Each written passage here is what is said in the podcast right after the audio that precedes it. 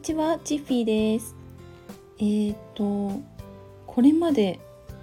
まあ、皆さんもたくさんの先生と呼ばれる方と出会ってきたんじゃないかなって思います。私も幼稚園の先生とか、小中学校の先生とか、あとピアノ教室の先生とか、英会話の先生とか本当にたくさんの先生たちと出会ってきたなって思いますあとあの自分自身も先生っていう立場を経験してきたんですよね。ちっちゃい時は学校の授業で問題をこう早く解き終わったらわからない友達になぜかね私結構教えてたりしてたんですよ。これはね先生とは言わないかもしれないんですけどあとはあの塾のアルバイトもしてたので小学生とか中学生とかあと高校生もちょっとかな勉強を教えてきたしそこでね先生っていう立場を経験できましたそれでやってみて思ったんですけどその実は同じ教え方をしていても理解できる子もいれば理解できない子もやっぱいるんですよね。でその理解できない子がいた時にどうしたらじゃあ理解できるようになるかなってすごい考えたしそこで学んだことって本当にたくさんありました。それでね社会人になったらうんと先生っていうのかはちょっとよくわからないんですけど会社の上司とか先輩がたあの先生っていう立場になることも多いと思います。で私の場合は入社、えーと、1年目2年目3年目までかな？上司ガチャに外れまくったんですよ。だからその信頼関係もなかったし相談とかもしたことなかったですね。でそれでまあ1年だけ私営業やったことあるんですよね。あの名刺こう渡して「はじめまして」みたいな感じで喋ってねで別に聞きたくもないのに一方的にこう PR したりとかも結構やってました。でそのやっぱ営業がすごい向いてなくって精神的にね参っちゃったんですよ。まあそれで3ヶ月くらいかな休職したんですけどねでその次に、まあ、出会った上司っていうのが本当に素晴らしい方だったんですよ。というのも私の会社自体がその男性社会なこともあってその女性っていうだけでかなりねマイナスに働いたことが多かったんですよね。うん、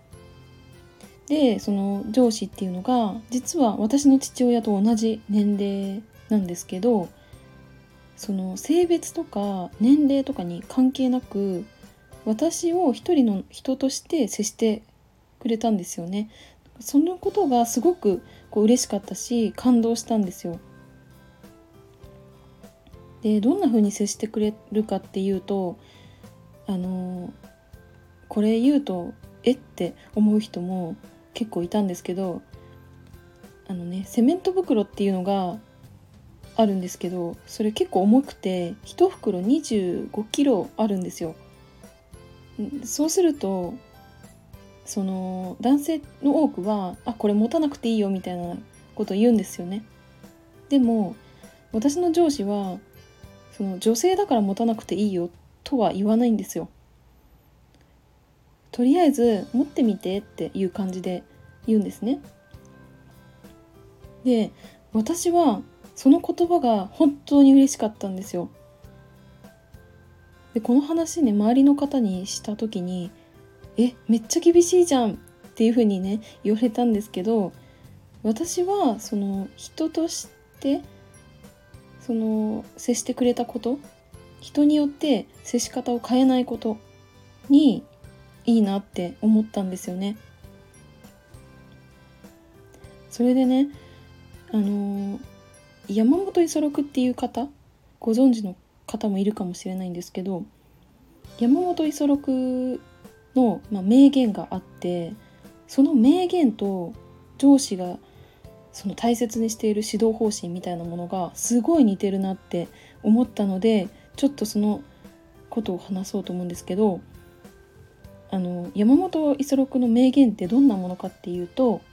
「やってみせ言って聞かせてさせてみせ褒めてやらねば人は動かじ」っていう、まあ、名言があるんですよね。これ結構あの座右の銘にされてる方もいらっしゃると思うんですけどねまさにこの名言に似ているような指導をしているなって私感じたんですよ。でごめんなさいあのこの名言の正しい解釈っていうのは私わからないんですけど私なりに解釈をします。まず自分自身がやっている姿を周りに見せるそれで口だけじゃなくって行動で示した上でやっていることが間違っていればミスを指摘して軌道修正する。でそれでまた別の方法で自由にやらせてみてうまくいったら褒める。そうすれば人はのびのびと行動できるし率先して動けるようになる。っていうふうに私はね解釈しました。あの私の中ではこういう意味だって勝手に理解してるのであの全然ね違う意味かもしれません本当は。ただその正しい答えというか本当の解釈っていうのは、別に知らなくてもいいかなっていうふうに思ってます。うんでねそのやっぱり私が話した内容と上司が知っ実践している教育方針っていうのが本当に似てるなって思いました。で私はちょっと前までライターさんの書いた記事を添削したりとかあと毎月の執筆本数っていうのがま決められてたんでそれの管理をするようなディレクターっていう仕事をしていました。でそこでね、まあ、私どんな風に行動してきたのかなって振り返ったんですよねうんそしたら私自身頑張れてなかったかもって思ったんですよ。でもちろんその私あんまりリーダーシップとかある方ではないからディレクターをやりつつもあんまり自信なかったしその仕事自体慣れないことばかりで毎日そのてんやわんやしてたんで目の前のことをただひたすら処理するみたいなのに本当に必死だったんですよね。だから自分自身頑張れてなかったと思うし、まあ、行動でこう示せなかったなってすごい反省しました。それでねやっぱりその指導する立場にある先生とかっていうのはまずはやっぱり自分が何かに努力していたりとか一生懸命頑張っていたりするべきだなって私は思いました、まあ、そういう人はやっぱ素敵だなって思うし自分もねそうありたいなって感じたんですよね。はいということで今回はえっ、ー、と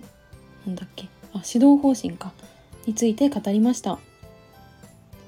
はい今回も最後まで聞いてくださってありがとうございました。バイバーイ。